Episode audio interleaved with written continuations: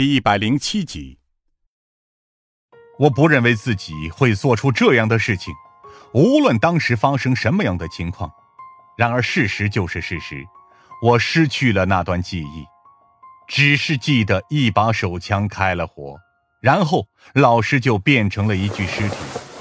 这究竟是为什么？我丢失的记忆去了哪里？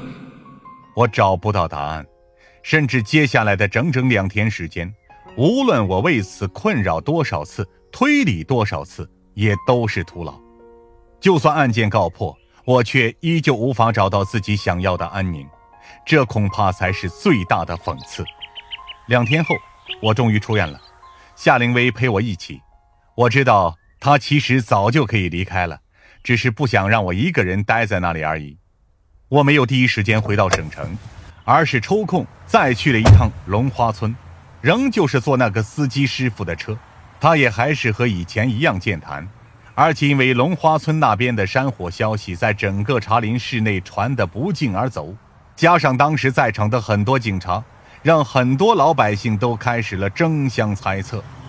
抵达龙花村之后，我让司机师傅停在原地等我们，而我则走进了那座残存的村子中。老人们基本上都已经搬走了，因为易老师已经死了，没有人能为他们继续提供基本的照料，他们只能接受子女的要求去城里享福，而那些子女在外地的老人，则必须等待茶林市福利院的工作人员办理好手续，在这期间，福利院会持续为他们提供基本的看护和给养。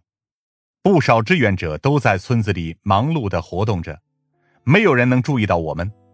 我意识到，这座村子很快就要彻底消失在历史的尘埃里了。一个拄着拐杖的老人经过我旁边时，随后注意到了我，用蹩脚的普通话说道：“您是前几天的那个小伙子？”我有些惊讶：“您会说普通话？”“还行。”他颇为自豪，满嘴的牙基本上都已经掉光了。你们来这里找找什么呀？找什么？我一阵错愕，因为连我自己也不知道自己来这里做什么。夏灵薇下意识的打圆场：“啊，您这是打算搬出去了吗？”老人连连点头：“是啊，不能住在这里了，得死在其他地方。”他自嘲一般的笑着。前几天又来一场火，烧的老大，这片地方可能确实不适合继续待下去了。您知道莫林吗？我脱口而出，尽管连我自己也不知道为什么要问起这个问题。莫林啊！老人浑浊的双眼很快便再度一片明亮。我记得，我当然记得，莫林是个好孩子呀。只是他家里都不怎么好。老人叹了口气：“唉，一个赌棍老爹，一个势利母亲，他能走出村子，可是不容易呀。”夏灵薇一阵愕然，因为这和我们当初听易老师转述的那个故事完全不一样。当然，我们现在知道。当时易老师只不过是在随便撒谎来敷衍我们而已。我出乎意料的平静。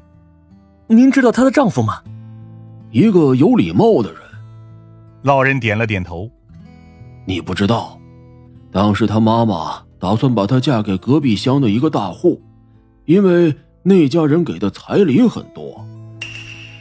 所以，这才是故事的全貌。一个敢于挑战家庭权威的女人。终究找到了自己的真爱，至少，老师确实死在了那座木屋里。但，如果是我亲手射杀了他的话，我伸出手来，只能感到一阵冰冷刺骨的寒意。我最后看了一眼那些狰狞焦黑的山峦，向老人点了点头：“谢谢您，我们现在得走了。”“哎，我也得走了。”老人冲我们笑了笑：“哎，你们好好休息啊。”年轻人，你看上去很累。也许，那是深入骨髓一般的疲惫感，直到现在也没有丝毫减弱。回省城的路上，我想睡着，却怎么也无法入眠。